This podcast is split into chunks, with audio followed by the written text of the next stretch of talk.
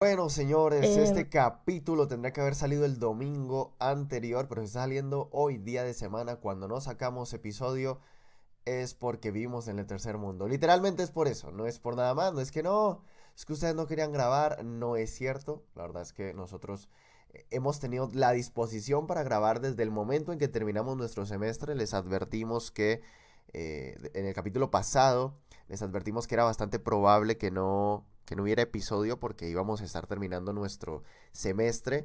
Y pues así fue, justamente no pudimos encontrar tiempo para, para grabar episodio durante esas últimas semanas, pero ya estamos de vuelta. Y este domingo tendríamos que haber estado de vuelta si no fuera porque, pues, eh, el internet se puso en modo tercermundista. Pero para las lluvias, las lluvias. la lluvia. Prácticamente Cali, Cali se convirtió en el Londres colombiano. Llueve de día, llueve de noche y pues como estamos en el tercer mundo, no somos Londres, eh, se nos va la energía, se nos va el wifi. Algunas calles se inundan, ya saben, piscinita gratis ahí por toda la quinta aquí en Cali, pero pues aquí estamos grabando. ¿no? Gratis. Hombre, yo tuve piscinita aquí al frente, tuve piscinita aquí al frente de mi casa. A- a- Estuve a punto de tener piscina en la casa también, imagínate vos.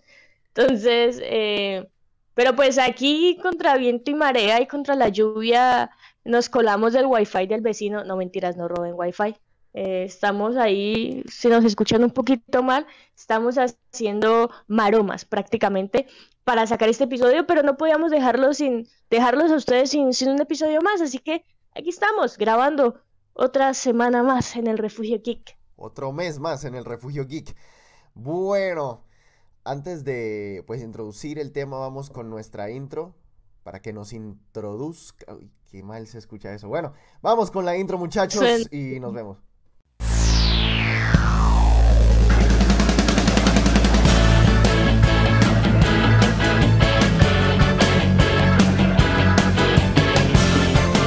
Bienvenidos todos. El Refugio Geek abre una vez más sus puertas. Todas las fricadas que te gustan en un solo lugar. Más que un podcast, nuestro refugio.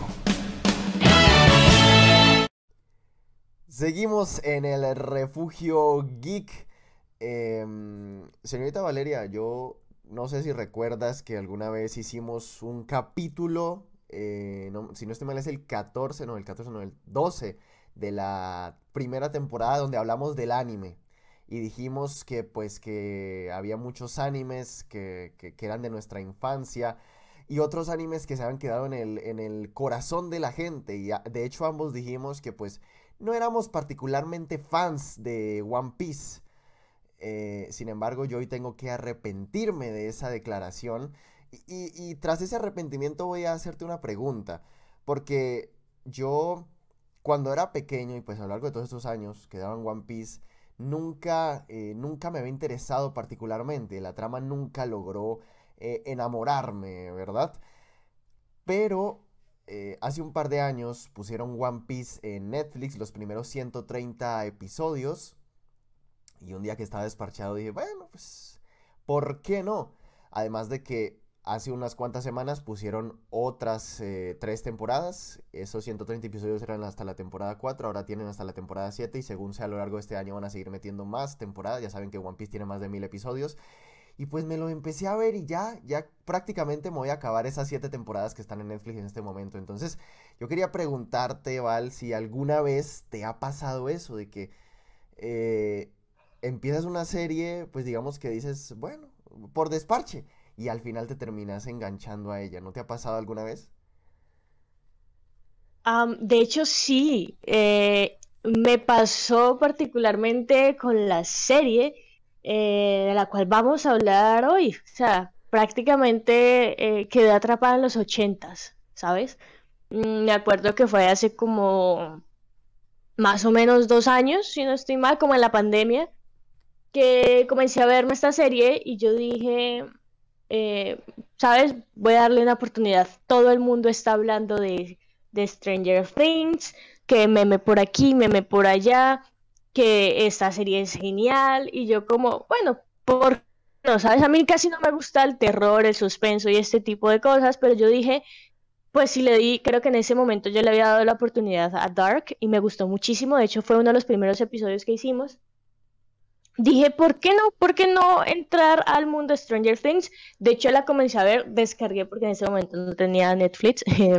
no, sí tenía, pero como que me habían cancelado la suscripción y no tenía ya como ver, seguir viendo Netflix. Entonces fue como un mes y medio que duré así sin Netflix y descargué los episodios de Stranger Things. De hecho, hace poquito que estaba borrando cosas en mi correo, los encontré. Y me vi tres capítulos y no me gustó no me gustó y lo dejé ahí. Y no me acuerdo hace cuánto, hace cuánto fue que, empecé como que dije, voy a, verme un capítulo porque... Eh, ah, no, espera, es, que, es que tengo, después de la pandemia tengo todas las fechas cruzadas. La cuestión es que yo en pandemia em, la dejé ahí, luego pasaron unos cuantos meses y dije, voy a volver otra vez a retomarla, ¿por qué no? La retomé y la amé. O sea, amé por completo Stranger Things. Me, las tres temporadas que vienen en ese momento, de una, de, de una, de una me las vi. Y, y, me quedé esperando luego a la cuarta, a la cuarta temporada que, que llegó este verano. Nosotros en Colombia no tenemos verano, pero llegó. Eh, entre comillas, este verano, porque aquí no hay estaciones. Eh, llegó y, en, un invierno, como lo comentamos al principio. Exacto. Eh, prácticamente que es invierno, todos los días. Pero bueno, la, cuestión es que me enamoré de Stranger Things, eh, tanto que hay una playlist en Spotify de Stranger Things 4 soundtrack y, y, la tengo entre mis favoritas. O sea, eh, hay, una, hay una escena buenísima que es que sería spoiler, pero no spoiler. La escena, no sé Jordi si te acuerdas de la escena en donde Max eh, como que se eleva y suena eh, Run Up That Hill, todo el mundo la ha estado escuchando. Sí. Esa canción la está escuchando una y otra y otra y otra y otra vez. Entonces, definitivamente, como esta fue una respuesta muy larga, pero sí, Stranger Things fue esas series que yo dije, eh, nada, no me gustó tanto, no me atrapó, di una segunda oportunidad y ahora eh, soy una completa fan de, Stranger Things. Bueno, pues después de esa introducción larguísima, post-introducción, justamente ese es el tema del día de hoy. Stranger Things, temporada 4, volumen 1. Y ya luego vamos a especificar qué significa esto de volumen 1.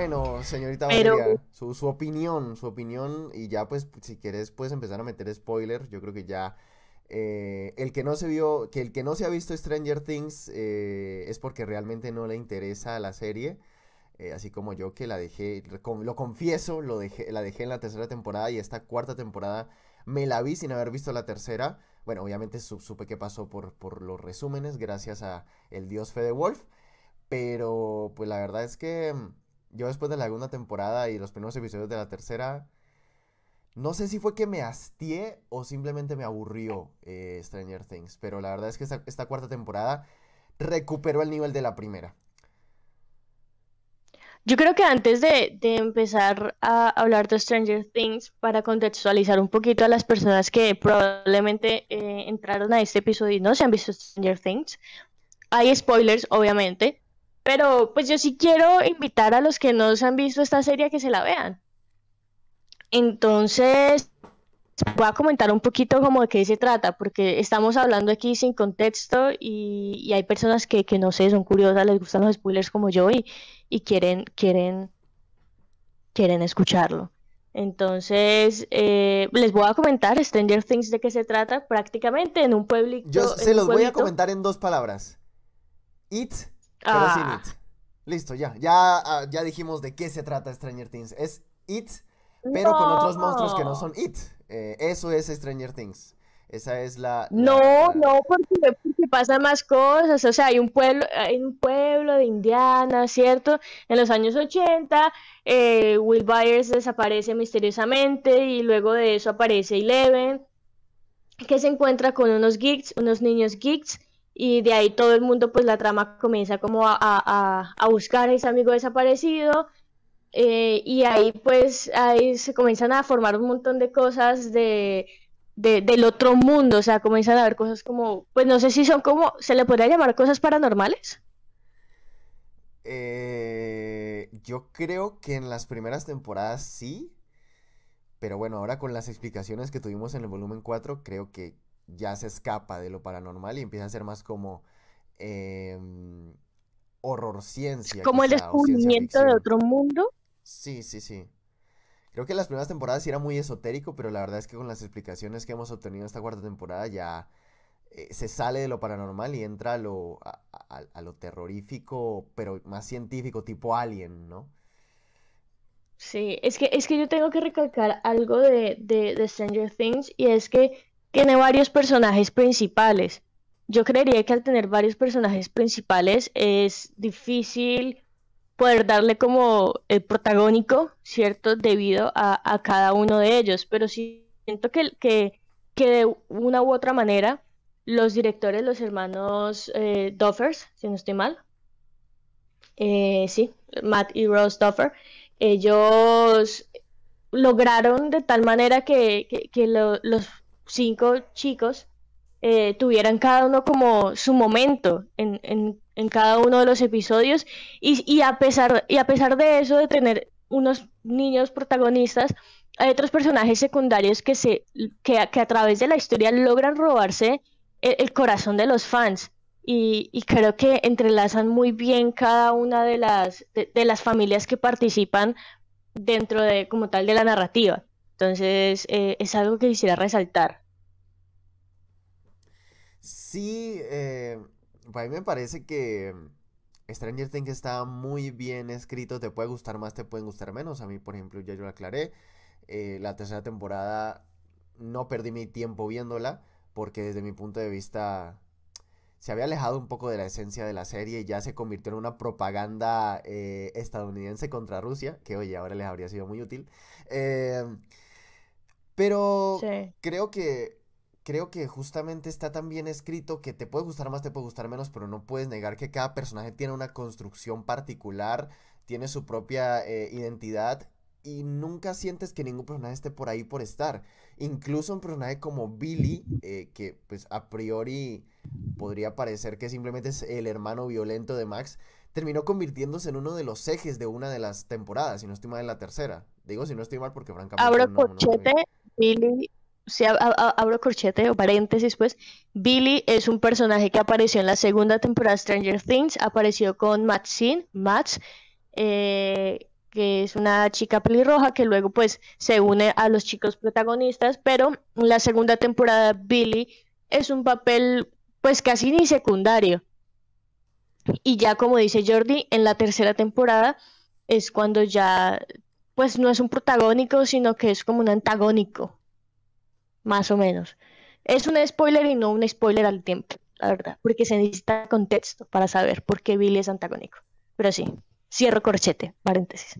Bueno, terminemos, Val, ya te voy a interrumpir. Terminemos con el contexto para justamente poder empezar a hablar de esta cuarta temporada que, pues, a, mi juicio yo creo que es lo que la gente eh, viene a escuchar, ¿no? Digamos que este contexto es para gente que aún no se ve la serie, para ver si le interesa. Eh, pero como yo estoy seguro que muchos de nuestros oyentes ya lo hicieron, pues creo que mm, quieren escuchar nuestras opiniones de esa eh, cuarta temporada, pero entonces hay que terminar eh, de establecer ese contexto que me parece que sí es necesario. Entonces no sé si tengas algo más Mira, para terminar con este contexto. La, para, para de alguna u otra manera resumir y a las personas que, que no conocen o les interesa conocer sobre Stranger Things, prácticamente la serie siempre se ha pasado por lo que podríamos llamar fenómenos paranormales, el miedo a lo desconocido, hay ciertos elementos de ciencia ficción, vemos muchos datos científicos porque los niños son geeks. Em, em, le gusta también, les gusta también mucho la ciencia, eh, o sea, lo que es ser geeker, la ciencia, em, los fenómenos paranormales. Si te gusta todo eso, lo más probable es que te vaya a gustar Stranger Things. Además de esto, eh, está ambientado en los años 80, que me parece que han hecho un gran trabajo, la verdad, la producción, tanto con los outfits como con los escenarios, la música que se escucha, de hecho, eh, hasta el contexto, te meten muy bien el contexto porque hace en el 84, 82 más o menos, eh, unas elecciones en Estados Unidos y hasta ellos tenían, eh, según cada familia, tenía un letrerito a, qué, a qué candidato apoyaba, que eso daba mucho que decir frente a qué familia, cómo era cada familia, si era más conservadora, más liberal, pues hablándolo en términos eh, ya pues colombianos políticamente, porque creo que es demócratas y republicanos en Estados Unidos. Entonces, manejan un muy buen contexto respecto a los escenarios, a los personajes, y pues nada, yo creo que si les gustan los Y a las referencias a la, ¿Ah? a la, a la cultura geek, hay muchas referencias en eso. Hace, hace rato estoy viendo un hilo de las referencias que hacen a DC, por ejemplo. Eh, también tiene muchas referencias a Star Wars, que pues en ese momento, en los ochentas, si no estoy mal, estábamos en la... A la música, con Bobby le tienen la... Eh, eh, a la música, si no estoy mal, pero por pósters y también a las películas de la época, las que se estaban estrenando en esa época. Efectivamente, de hecho hay muchos slasher, eh, había muchos slasher en esa época de los 80, que justamente yo si tuviera que decir qué es la serie, pues yo la marcaría un poco en el género slasher, porque es, eh, eh, o, no tanto en el género slasher, sino en este, en este terror de los 80-90 que le gustaba tanto a la, a la gente, ¿no? Pero bueno, ahora sí, ya con el, con el contexto hecho, empecemos a hablar de esa cuarta temporada, volumen 1. Y primero expliquemos por qué se llama volumen 1. Caray, caracha, dirían por ahí, ¿no? ¿Por qué volumen 1 si Netflix? Eh, ¿cuál, ¿cuál, es esta tendencia de, Netflix de, de, sacar las cosas divididas, no?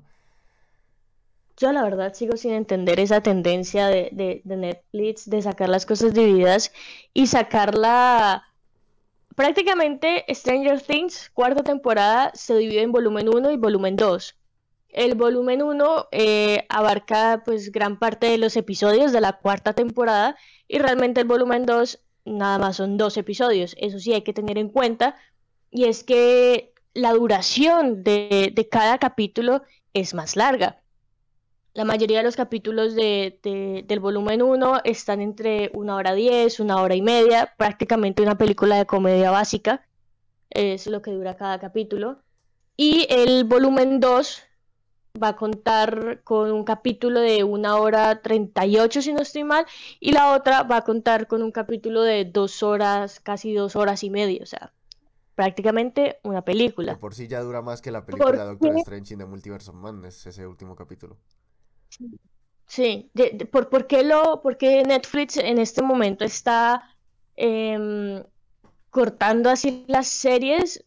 La verdad no entiendo, he estado hablando con Jordi al respecto frente a como al marketing que, que, hace Netflix con sus series eh, más queridas por los fans y, aún seguimos sin entender, de hecho mucha gente en Twitter se, se quejó al respecto porque hubiera sido general haber tenido un Stranger Things todo el mes. O sea, que hubieran sacado los episodios cada semana o dos episodios cada semana, pero lo sacaron así todos valga la coloquialidad con lo que lo voy a decir, de un totazo. Y, y, ya, y luego nos quedan nada más dos capítulos para julio, que es cuando, cuando se estrenarán. Así que yo, la verdad, no entiendo muy bien esa estrategia, Jordi, ¿tú qué piensas? Eh, sí, la verdad es que siento que Netflix quiere tratar de mantener vigentes sus series. El problema es que no creo que esto le sirva para hacerlo. Creo que Disney sobre todo y HBO han demostrado que si quieres mantener vigente tu serie tienes que hacer así lo que dijo Val, sacar un capítulo por semana, dos capítulos por semana. Em, y aparte yo creo que sacar el volumen 2 eh, en la primera semana de julio sería una patada para series como The Umbrella Academy, porque The Umbrella Academy se estrena el 22 de junio.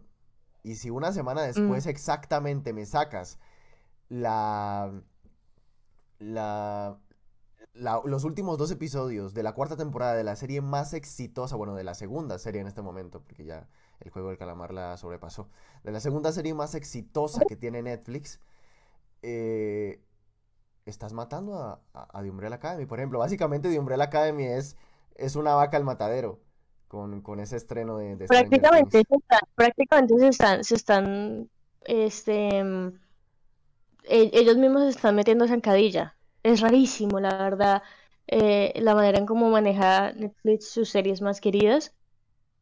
Aunque mira que ni tanto, porque siento que tanto Stranger Things como The Umbrella Academy tienen un, un fandom bastante fuerte. El problema es que Entonces creo que también se confía mucho. Es que del fandom no se vive. Yo creo que, o sea, y es lo que es el debate que he tenido con mucha gente cuando hablamos de Marvel y DC, que mucha gente dice, no, pero es que esto es lo que los fans queremos ver, sobre todo en DC lo dicen, claro, pero si te das cuenta, eh, las películas de Marvel, por ejemplo, no viven de los fans, o sea, nadie fue a ver eh, Shang-Chi porque era fanático de Shang-Chi, la gente fue a ver Shang-Chi porque era una serie de Marvel, bueno, una película de Marvel.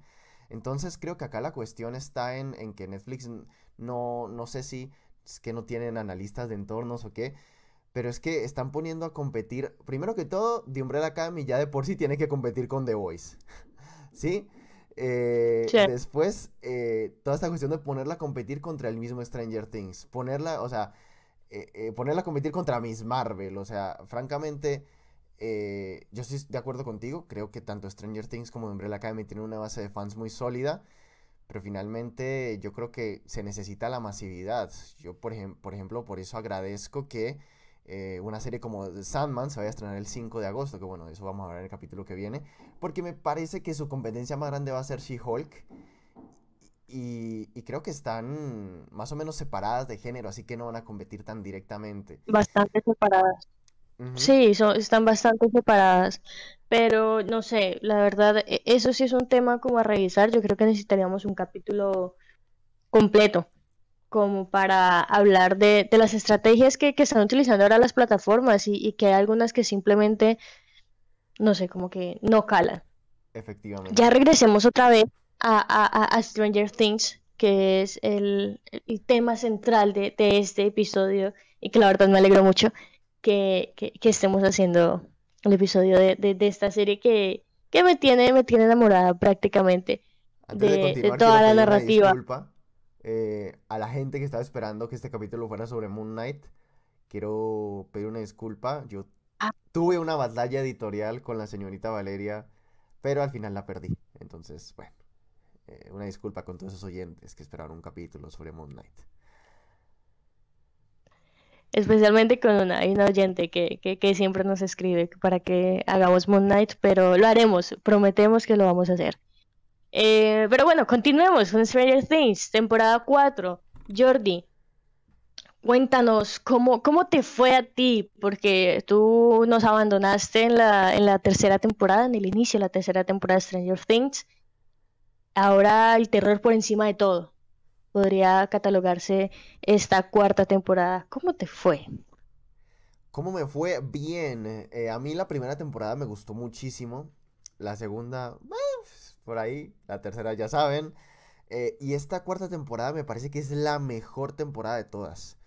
¿Por qué? Porque por un lado recupera el nivel de suspenso y de slasher y de terror que teníamos en esa primera temporada, pero creo que lo lleva a nuevos niveles.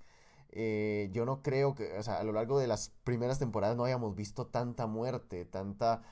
que realmente hubiera un temor a que los personajes principales corrían peligro, ¿sí? Eh, entonces, Sí, todo el tiempo, desde el primer capítulo. re- realmente eh, eso me pareció fantástico, porque no todo el mundo eh, suele hacer eso, ya son personajes muy queridos, nadie, no todo el mundo tendría la valentía narrativa para decir, mira, en cualquier momento se pueden morir. Eh, entonces eso se lo reconozco a la serie y me fue muy bien. Eh, me la vi en, en un día, este primer volumen, no hay, no hay ningún momento en el que te aburras. Eh, no hay ningún momento en el que te aburras. Eh, todo el tiempo estás eh, de sobresalto en sobresalto y como dirían por ahí los, los grandes analistas del deporte, nos tiene al borde del asiento. Entonces me gustó, me gustó. Y es que, y, es que sí, nos tiene al borde del asiento desde, desde el primer capítulo, cuando uno de los personajes que al principio del episodio no empezó tan querido y luego vimos como, ay, bueno, sí puede ser que esta chica no sea tan mala y ¡pum! Ya, en el primer capítulo, de totazo, la matan y es como, uy. Sí, y es como, uy, aquí e, e, esto, esto, esto se está poniendo oscuro, esto se está poniendo, pasa de claro a oscuro. Y de hecho yo hice una cuenta y en cada capítulo, desde el segundo capítulo, comienzan a matar al menos a dos personas. Así. Siempre hay muerte. En cada capítulo hay muerte. Em, y como dice Jordi, hay esa pequeña y delgada línea que te dicen, ¿sabes? Probablemente matemos a este personaje. no mentiras, vamos a matar a este. No, ¿sabes qué? Vamos a matar a este.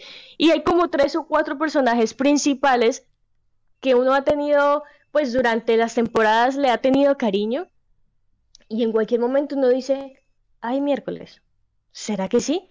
Ahí ya comienzan todos los hilos en Twitter, comienza la gente en redes sociales a hablar al respecto, que me hubiera parecido chévere de nuevo, vamos a seguir criticando este marketing de Netflix, que se hubiera hecho cada semana, pero pues bueno, no se hizo, pero cuando ya todo el mundo se acabó el volumen 1 de la cuarta temporada, comenzaron también todas las especulaciones frente a lo que podría pasar porque también cerraron el último capítulo de este volumen 1 con la posible muerte de, uno o dos protagonistas, quién sabe, pero eso es una teoría. Otra cosa que se podría resaltar de esta cuarta temporada volumen 1, y es como lo decía Jordi al principio, la cantidad de explicaciones científicas y lógicas, pues dentro de la narrativa, que nos han dado para poder eh, decir, miren, lo que pasó en la primera y segunda temporada fue por esto. Sí, además creo que se sale mucho de ese... Eh, por eso yo le decía a Val que yo no lo catalogaría como paranormal, porque es que hay toda una explicación científica detrás, e incluso eh, también en ese final se nos cuenta quién era el Demogorgon de las primeras temporadas eh, y, y, cómo esos seres tienen un origen científico y no, y no paranormal, no, no fantasmagórico ni nada por el estilo. Eh, entonces, eh, me parece primero que todo fantástico que ya empiecen a hacer esos, a cerrar esos cabos, porque tenemos, tengamos en cuenta que a Stranger Things le queda solamente una temporada. Entonces es momento de ir empezar a resolver esos misterios y creo que lo están haciendo muy bien, no como otras series que dejan tramas abiertas. Eh, entonces, este, me gusta que ya la serie se siente como realmente eh, una serie que tiene una historia por contar, una historia que ya estaba lista y que en este momento lo único que están haciendo es empezar a cerrar esos cabos para tener una quinta temporada que espero yo eh, suba el nivel de esta cuarta a la estratosfera. Está difícil porque esta cuarta temporada yo siento que que valieron, valieron, valieron la pena los años que, que, estuvimos esperando eh, esta temporada, porque creo yo que subieron, subieron el nivel bastante, bastante, y, no solamente por parte de los productores y directores, sino también de, los actores, ¿no? Los actores que, conocimos eh, siendo niños, ¿cierto? De 11, 12 años, ya tienen 18, 19, 20 años Prácticamente los vimos crecer con la serie. que sigan en los 80, teniendo en cuenta que ya tienen esas edades, no tiene mucho sentido que sigan en los 80, pero bueno. La magia no, no, no, hablo de los actores. Los personajes sí no han pasado mucho. De hecho. pero es que igual se, eh, ven. O sea, los personajes no han pasado mucho, pero es que eso, eso es todavía más problemático porque se supone que tienen entre 14 y 15 y, y, y se ven ya, mejor dicho. Yo podría estar ahí con ellos. Eh, sí, no, pero hay una cosa que sí nos ha enseñado Hollywood y que sí nos han enseñado las series es que tú puedes tener 30 años y, hacer a alguien, interpretar un, personaje de, 18. Sabemos que eso puede pasar. Y no se ven, no se ve tan, o sea, el, el único, podría decirlo, el único actor que sí se ve que, que ha crecido bastante eh, y que mucha gente dijo como, uy, uy, uy, ¿qué pasó aquí? Es Noah Schnapp, quien hace de Will Byers, el niño chiquito, tímido, que se pierde en la primera temporada y que ya en esta cuarta temporada lo vemos grandote, más grande que el hermano, con un bozarrón y es como, ok, esto aquí no ha pasado un año, pero pues, sabes, en la adolescencia, cuando uno está en esa edad de los 12 a los 15 años, vos sabes que, que, muchos parecen mayores, otros menores, entonces ahí como que se pueden jugar con las edades. Pero yo quiero hablar de las interpretaciones, ¿sabes? Porque, bueno, si bien Noah Schnapp, quien hace Will Byers, ah, estuvo en las primeras temporadas, pues, como protagónico, ¿cierto? En esta cuarta temporada ya está un poquito más lejos del protagonismo y eh, se lo damos ahora a por ejemplo, a Sadie Sink, quien hace de Max, que se, roba prácticamente eh, los primeros cuatro o cinco capítulos de, de, esta cuarta temporada y que es uno de los personajes que nos estuvieron ahí como en vilo, como diciéndonos, ¿saben? Probablemente la podamos matar. ¿Saben? Este reloj hace tic-tac, tic-tac y puede que ella muera. Y hay un capítulo en el que todos nos quedamos como pegados a la pantalla diciendo, ay, no mames, la van a matar. Entonces, esas interpretaciones, ese suspenso que da eh, la actriz Sadie al personaje Max, la verdad a mí me pareció eh, una cosa loca. Me encantó, me encantó la evolución del personaje y la manera en cómo lo interpreta. Otra cosa también que puedo resaltar es en el caso de Millie Bobby Brown, quien hace de Once, quien es, e, pues que en todas las temporadas ha sido un hilo conductor. Es que yo creo que ella, ya, yo creo que ya está fuera de, la estratosfera en este, en este crew, porque ella ya ha hecho más cosas. Los demás actores, eh, creo que, eh, con, con, el perdón de todos, porque creo que todos son grandes actores, pero es que Millie, Millie Bobby Brown creo que es la actriz con mayor proyección de todo este elenco. Sí, sí, claro. A, Millie Bobby Brown la, la, hemos visto en Enola Holmes, que es una película que, que sacó Netflix. Enola Holmes, por Dios. ¡Qué terrible película! ¿A ti no te gustó? No, para nada, para nada. A mí me gustó, a mí me gustó Enola Holmes. Mm, sí, sí. Bueno, eh, eh, digamos que, que, que Millie Bobby Brown ha, ha estado en otras, en otras producciones y sí que tiene se, nota que tiene una proyección eh, bastante buena a futuro, pero yo creo que hay que resaltar este, mm, las interpretaciones de, de, Finn, de Finn Holford, quien hace Mike, em, de Noah, que en la primera y segunda temporada. está muy ¿Mm? alto, Mike, está muy alto ese perro. Mike, Mike está altísimo. Mike es otro de los personajes que también uno dice, uy, Dios. Y tienen, si no estoy mal, 13, 14. La serie tiene 13, 14 años. Obviamente, no, Finn tiene, si no estoy mal, 19 años. 19 años tiene, tiene Finn. ¿Finn el humano?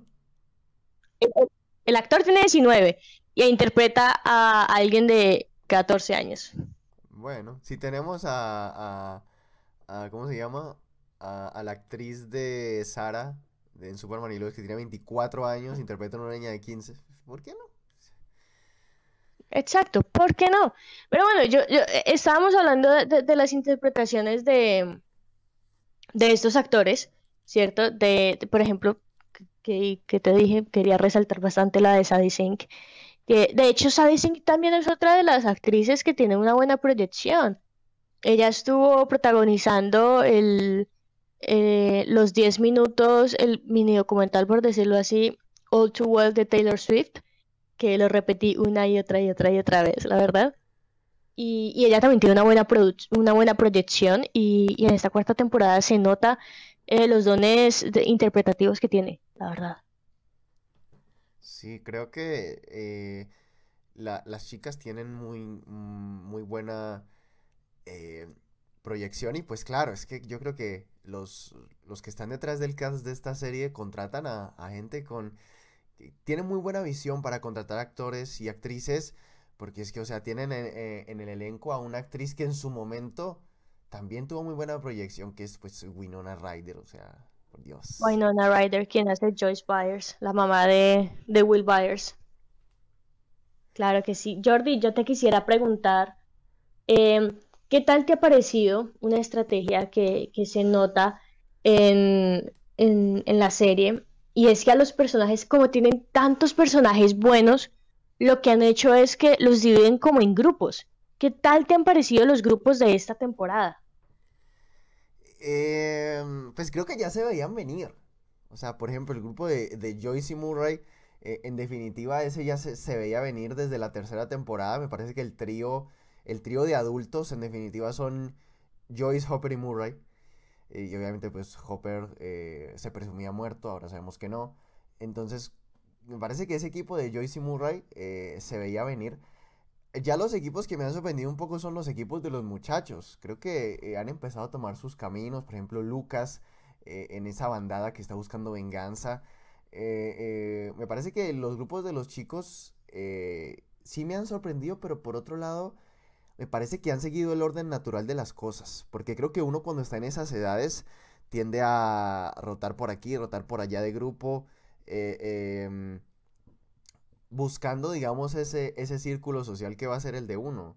Y obviamente me parece que Lucas representa ese momento en el que uno ya tenía unos amigos, pero ahora tiene otro grupo de amigos y quizá esos, ese nuevo grupo te empiezas a dar cuenta de que no encajas en él. Entonces, eh, me gusta bastante, creo que están siguiendo el orden natural de las cosas y creo ya desde el punto de vista narrativo que es una buena estrategia el, dividirlos porque mm, si los tuviéramos a todos en una mezcla homogénea, creo que no tendrían la oportunidad de brillar todos como, lo han hecho. Eh, Pero ¿no crees que al, existir esa separación algunos personajes pierdan, por decirlo así, su luz? Hablo del personaje de Jonathan, que es un personaje que, que, la verdad aporta poco o nada en esta temporada. Eh, yo creo que es que Jonathan tiene que sentirse ausente para que nosotros empaticemos con Nancy. Yo estoy seguro que en, estos últimos episodios donde pues eh, eh, ya sabemos que la mayor incógnita es qué pasó con Nancy, espero ver mm, digamos que un poco más movimiento de Jonathan. Pero a mí sí me gusta esa, esa división en equipos, en grupos, porque creo que están muy bien distribuidos creo que hay una, justamente, una distribución por habilidades, literalmente parecen un squad de League of Legends los, los, grupos. Entonces, a mí sí me ah. gusta, a mí sí me gusta, la verdad. Eh, funcionan muy bien. Eh, entonces, yo lo que sí espero es que en la quinta temporada sí que se vea más homogéneo, porque quiero que en esa quinta temporada eh, los equipos vuelvan a reunirse para la batalla final. ¿Contra qué?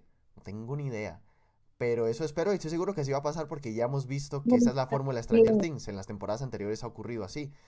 Hay una división por grupos, pero al final todos se juntan para la, combatir la amenaza final, que nunca es la final, pero bueno, en esta quinta temporada pues sí tiene que serlo. Hablando de amenazas, sí yo te iba a preguntar eso.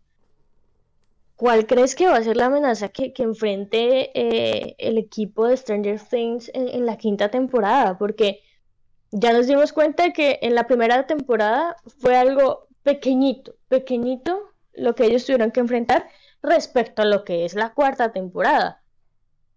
Y nos damos cuenta que es como, como que, en cada temporada se, se van enfrentando como a un nivel más alto de lo mismo.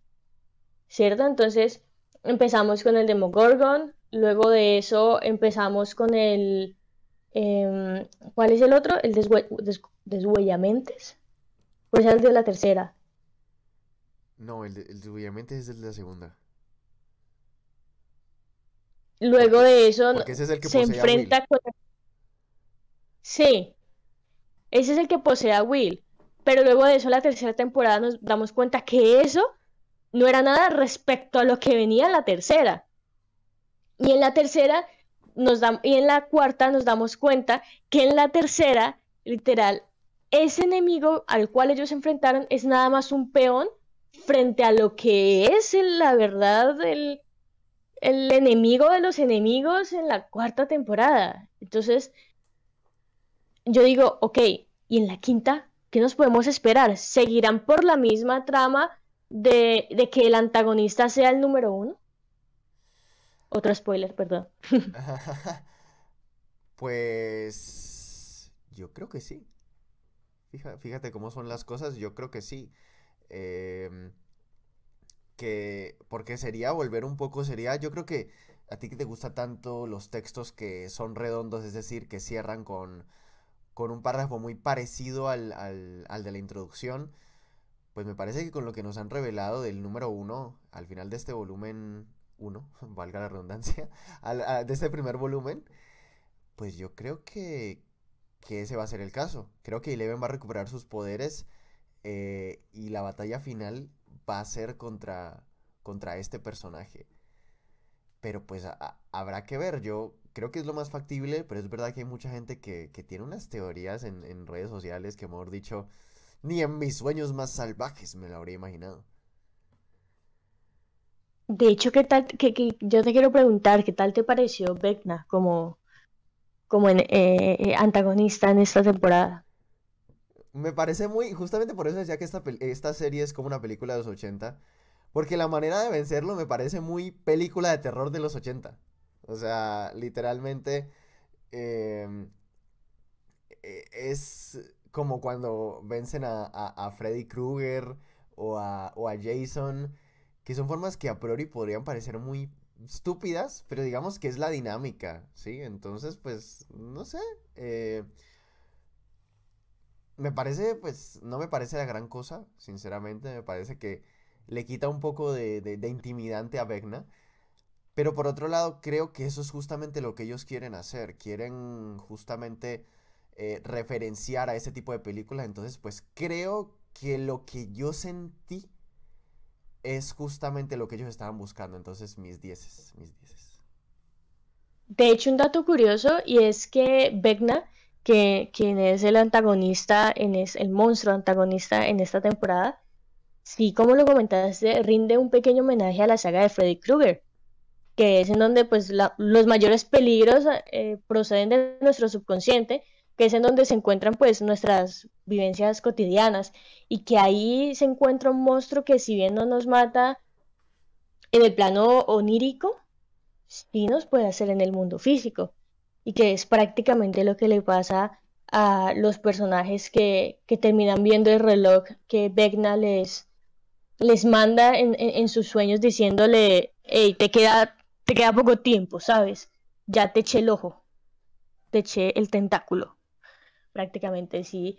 Y como lo comentaste, sí que rinde un, homenaje a, Freddy Krueger. Es que siento que las referencias al mundo de los ochentas, está, la serie está llena de ello. En las series que se presentan, en los videojuegos, en, en, e, en el soundtrack que se maneja también. Em, de hecho, hay un especial en Netflix que se los quiero recomendar de Stranger Things de la temporada 2, que ellos hablan de, todo ese detrás de, cámaras y el detrás de, de, las decisiones que se toman frente a los personajes. Así que si ustedes quieren saber un poquito más de Stranger Things, les recomiendo ese especial en Netflix. Vamos ya eh, enmarcando un poco eh, la parte final, me gustaría saber cuáles son tus teorías, Val, ya que sé que eres, mejor dicho, fanática a morir de la serie.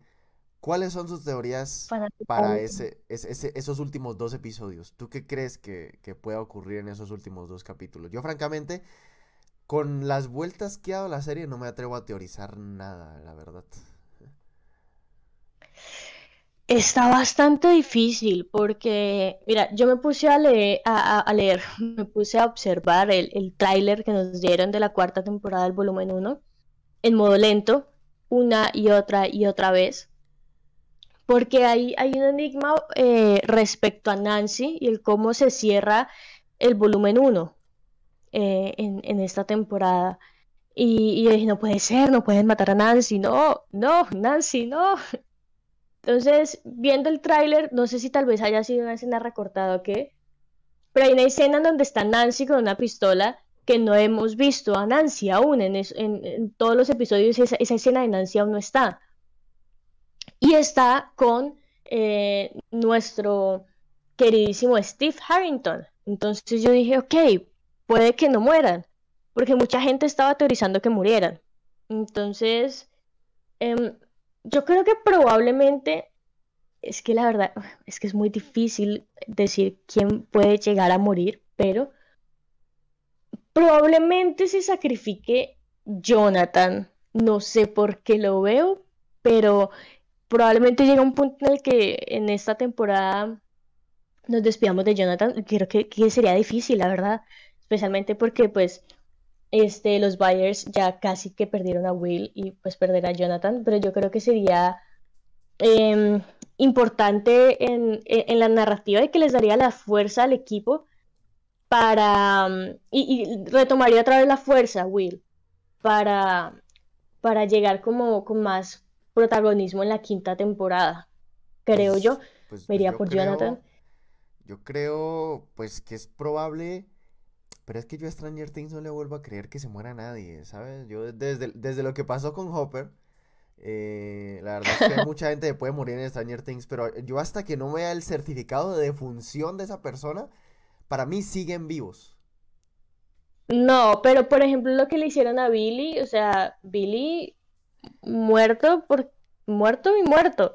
O lo que le hicieron a, Bárbara. Yo la verdad, me pareció esa muerte de Bárbara tan tan que yo llegué a un punto en el que dije, no, ella está viva, ella está viva, ella estaba con los padres ahí también. Hay que recuperarla. Ya cuando ya nos dijeron, no, tuki tuki, yo dije, ah, miércoles. Yo creo que no, o sea, es que lo de Jim sí fue, yo creo que ellos ya lo tenían planeado. Fue mero fanservice en todo caso. No, sí, es que lo tenían planeado porque al final se da el cliffhanger de la, al final de la tercera temporada se deja el cliffhanger de que podría estar vivo eh, en esa propaganda, en esa propaganda eh, rusofóbica. Sí, bastante, pero se nota, se nota que en esa época los, americanos eran bastante, bueno, en esta y en esta, em, son bastante enemies de Rusia. Pues sin comentarios, sin comentarios, su señoría. Es contexto social. Nosotros somos eh, amigos de todos aquí en Colombia. Sí, eh, somos amigos de todos aquí en Colombia. No nos invadan, por favor. Continúa, continúa. Eh, sí, no sé si tenías otra teoría aparte de la posible muerte de Jonathan. Es que yo, yo no me quiero arriesgar tanto en teorías porque Stranger Things son de las pocas series que no quiero saber qué pasa sí, son de las pocas series que no quiero saber el spoiler. Ni tan, o sea, ni siquiera quiero que mi mente eh, me pueda llegar a hacer spoiler. No quiero porque es tan, tan buena la manera en cómo te lleva hasta el final que, que no quiero. Lo único que sí he pensado es en Jonathan, porque es un personaje que últimamente lo he visto como un poquito más apagado, igual que a Will, aunque hay que tener en cuenta, y no sé si tú lo sabías, pero en los primeros episodios en donde ellos están como en la pista de patinaje, Will estaba cumpliendo años y nadie se acordó. Ah, F. Por eso el estado evitable. F en el chat. No, pues que después de que desapareciste un poco de tiempo, ¿quién se va a andar acordando la gente de tu cumpleaños? También Will es un mar... No, mentiras. Eh... No, o sea, Jonathan ni siquiera el pinche hermano le dijo como, hey, feliz cumpleaños, nada. Entonces, Em, yo siento que, tiene que, haber algo, un elemento que vuelva otra vez y meta a Will en el, en el, dentro de los chicos protagonistas, porque Will también ha estado un poquito más como a la sombra. Eh, bueno, es necesario, sí, por todo lo que ha pasado, pero creo que para que se cierre bien la quinta temporada y que sea como un cierre circular, como lo habías dicho, que los protagonistas de la primera temporada sean los mismos de la quinta. Por lo tanto, necesitamos algo que haga que, Will regrese. Aunque mucha gente le estaba también diciendo respecto a que Will está enamorado de Mike y esto y aquello. Ah, sí, eso escuché también, ¿oís? Pero no, no sé. y aparte... la eh, verdad sí es muy obvio, o sea, lo dejan muy entre líneas, pero sí es muy obvio el hecho de que desde, desde las temporadas anteriores, Will siempre estuvo como queriendo no lo decía como, ay, no, sí es el mejor amigo, pero ya luego cuando uno ve que él está pintando y lo más probable es que sea un retrato de Will, de Mike, perdón, Y luego cuando se medio se le confiesa y diciéndole que no, que es muy difícil uno contar sus sentimientos a las personas y que probablemente esas personas sean especiales, pero que, que, que, que lo tomen a mal, la verdad, fue como, uy, te estás confesando de una manera re indirecta, voy a anotar eso para una próxima ocasión, ¿sabes? Confirmo, confirmo. Pues, Lápiz y papel. Vamos a anotar eh, esa, ¿cómo se dice? Esa, esa declaración indirecta porque me sirve. Me sirve mucho en este Sí, momento. me sirve. Hashtag me sirve. Gracias, Will Byers. Pero yo creo Pero que necesitamos un diciendo, detonante espérate, espérate. Lo que estás diciendo de que los protagonistas de la primera temporada tienen que ser los de la quinta, pues es que Will estuvo perdido toda la primera temporada, o sea, tampoco. No, no, o sea, él estuvo perdido, pero, pero Will estuvo, o sea, él estuvo perdido, pero él fue el hilo que, que hizo que los otros personajes tomaran acción. Ah, o sea, Sí, pero es que una prácticamente cosa es ser un hilo narrativo, otra cosa es ser un protagonista. O sea, Will era un objetivo, no era, eh, no así, no hizo parte del, del equipo protagónico y de hecho en la tercera temporada eso es muy evidente. Eso es muy evidente porque los otros personajes han pasado por muchas cosas que él no ha pasado pues por todo ese tiempo de que ha estado perdido y que él quiere seguir jugando y estos ya tienen sus, sus, sus novias y sus cosas. Entonces, me parece que, que, que Will eh, justamente es ese personaje que sirvió de hilo conductor en la primera temporada, pero digamos que no ha encontrado por dónde ir, eh, justamente. ¿Crees que lo maten a Will? No creo que lo maten, pero ¿Que se sacrifique? veo más factible que sea Jonathan, como tú lo dices. Pero yo sinceramente no creo, pues, que Will vaya a tener un gran papel. Pues, a no ser que quieran hacer justamente que él ¿saben? encaje, no, no sé si quieren hacer justamente que él encaje, pero es que desde el punto de vista de la trama no ha encajado nunca. Yo creo que el, me- el mejor ejemplo es lo que te había comentado, lo que te estoy comentando hace un momento, de esa tercera temporada en donde ya todos tienen sus novias y sus, sus vidas y sus cosas, y Will quiere seguir es que jugando es el Dungeons and Dragons. O sea, el chiste del personaje de Will es, es ser el, el integrante que no encaja ya porque él sigue aferrado a un pasado y a una niñez que ya los otros ya pues crecieron un poco más rápido. Ese es como el chiste del personaje. O sea, dentro de todo el grupo de amigos siempre hay un amigo que se aferra al pasado. Si no hay ese amigo, eres tú. Sí, efectivamente, pero pues eso desde el punto de vista de cómo funciona ese círculo social. Ya en la trama, no sé si, si justamente Will pueda encajar tal y como lo estás planteando. ¿Quién sabe? O sea, esos manes saben escribir muy bien su historia. ¿Quién sabe? A lo mejor y sí, pero yo no lo veo tan Eh, factible. Sí, ya la quinta temporada ya está planteada. Ya ellos ya tienen más o menos idea de cómo van a cerrar la quinta temporada. Así que supongo que ellos ya habrán pensado en estos eh, huecos narrativos. Pero, ¿sabes? Yo sé que estábamos cerrando ya esto, pero es que cada vez que, que hablamos mm, me genera dudas. Ya que, plan que yo dije, bueno, ¿sabes? Voy a plantear que Vale, en este probablemente Jonathan parece se... yo en el capítulo de The Batman.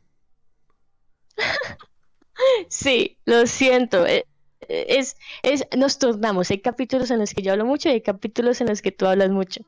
Pero es que en este, es, que he estado pensando, listo, si se sacrifica Jonathan, tiene que ser un sacrificio así, pero por todo lo alto. Porque si no es como, no sé, siento que es como echar a la borda todo lo que pasó en la primera y segunda temporada para que, para que Jonathan y Nancy estuvieran juntos. Porque recordemos que al principio eran Steve y Nancy. Y ahora en esta cuarta temporada vemos que Steve y Nancy comienzan otra vez a, ahí como a, hola, ¿cómo estás? Ya, ¿sabes? Guiño, guiño. Entonces sería como echar por la borda todo lo que pasó para que Jonathan y Nancy estuvieran juntos, ¿no crees? Sí, sí, yo, yo, yo, yo creo que sí, pero pues es que yo creo que si Jonathan muere, no hay forma de que no sea épico. O sea, y también tengo miedo de que muera y al final digan que no murió porque me...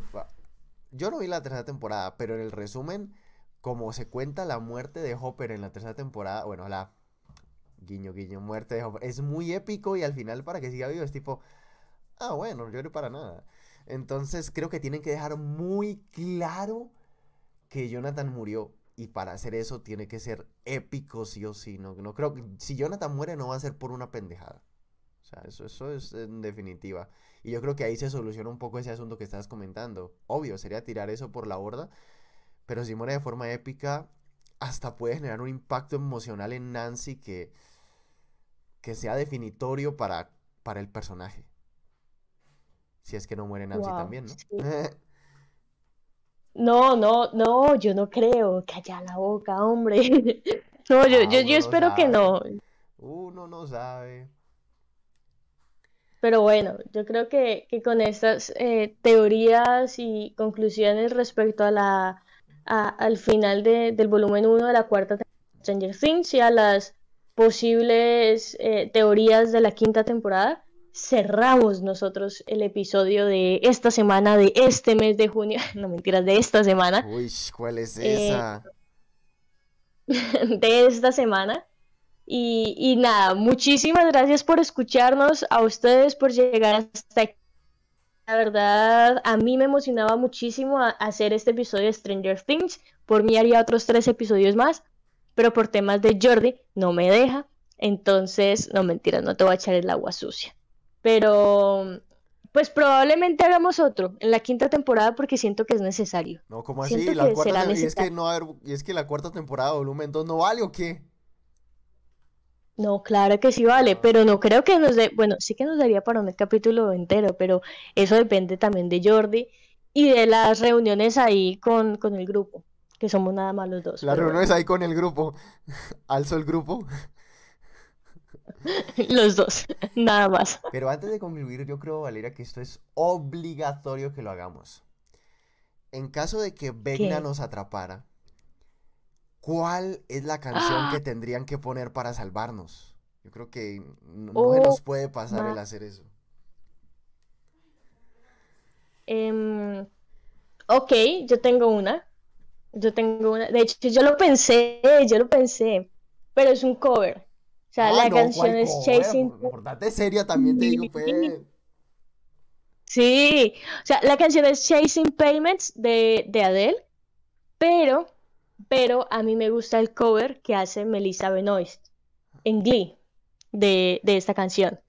Porque siento que reúne todo. O sea, lo que es la actriz Melissa Benoist que interpreta a Supergirl, interpretando esta canción que me llegó al alma cuando me vi Glee otra de las series que tanto me gustan. Em, como que mezclar todo eso en ese cover, en esa canción y con la persona que lo canta, es como, ya, o sea, pónganme en esa canción, por favor. Y ya con eso yo regreso.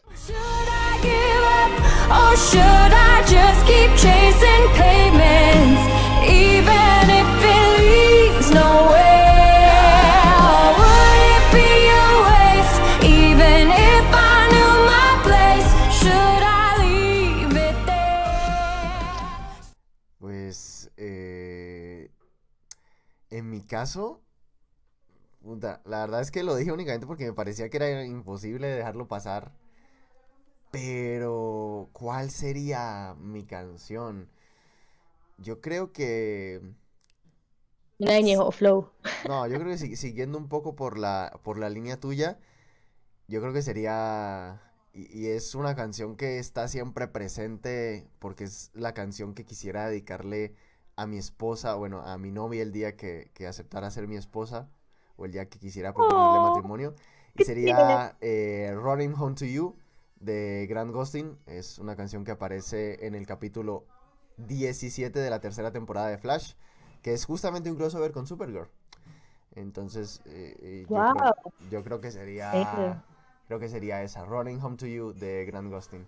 De hecho, Melissa Benoist también tiene una versión durante el crossover Crisis en Tierra X, pero la, la, versión, sin duda, la mía, que es la versión completa, es la de Grant Gustin en ese final del episodio 17 de la tercera temporada.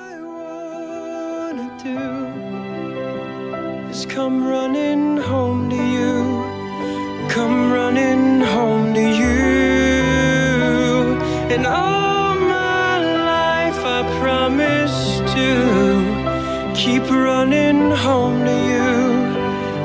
running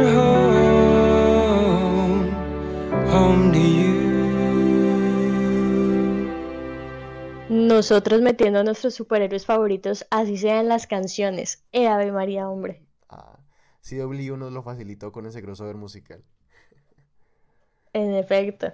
Y bueno, creo que con eso finalizamos. Ustedes, ¿con qué canción de Vegna? ¿Con qué canción de Vegna no? ¿Con qué canción nos salvarían de Vegna? ¿Qué canciones tiene Vegna? Vegna, Spotify, Vegna. Vamos a buscar. Spotify. Vegna, vamos a Vegna. Ay, eh, qué pena. Eh, no, o sea, ¿qué canción? ¿Qué canción los salvarían a ustedes de Vegna? Escríbanos en, en los comentarios de Spotify porque vamos a colocar la pregunta en Spotify. Pero yo creo que Y ahí lo pueden- no, es que la- no, no sabemos cómo ver las respuestas. Entonces, Nosotros lo averiguaremos. Escríbanos por ahí. Nos escriben en Twitter, porque en Twitter últimamente ha estado bastante movidito. Jordi eh, ha estado publicando bastante en Twitter. Yo también he estado publicando en Instagram, en Twitter, arroba geek-refugio. Y en Instagram, arroba el-refugio geek. Nos pueden encontrar en Google. Coloquen en Google el refugio geek. Coloquen Twitter, Instagram, lo que sea. Y ahí les aparece porque tenemos un buen CEO que nos ha permitido estar ahí de, de primerazos. ya estamos en en Amazon Music las- también, para la gente que nos escucha desde, para la gente que usa Audible, que usa Amazon Music como su servicio de música, que, es, son tres personas, pero bueno, Oh, eh, nos buscan en, en Amazon Music también, en Spotify, en Google Podcast, en Apple Podcast. Ya no estamos en YouTube. Eso sí, no. Ah, no, No nos busquen en. YouTube. Mala Si mía. nos buscan en YouTube, van a encontrar un canal olvidado, abandonado y desactualizado porque la plataforma no nos ayudó. No nos ayudó con la publicación de los, de los episodios. Así que Todo hombre, lo demonetiza esa eh, puta. todo lo bloquea. No pudimos seguir subiendo videos a YouTube. Pero eh, en cualquier plataforma de podcasting, ahí nos encuentran. Cuídense las manos. compártalo, compártalo también. lávense las manos, lávense las manos, pónganse el tapabocas. No, bueno, el tapabocas ya no, pero pues cuídense y que pasen una linda semana y nos estaremos escuchando dentro de ocho días. No, dentro de ocho días no. Dentro de ocho días no.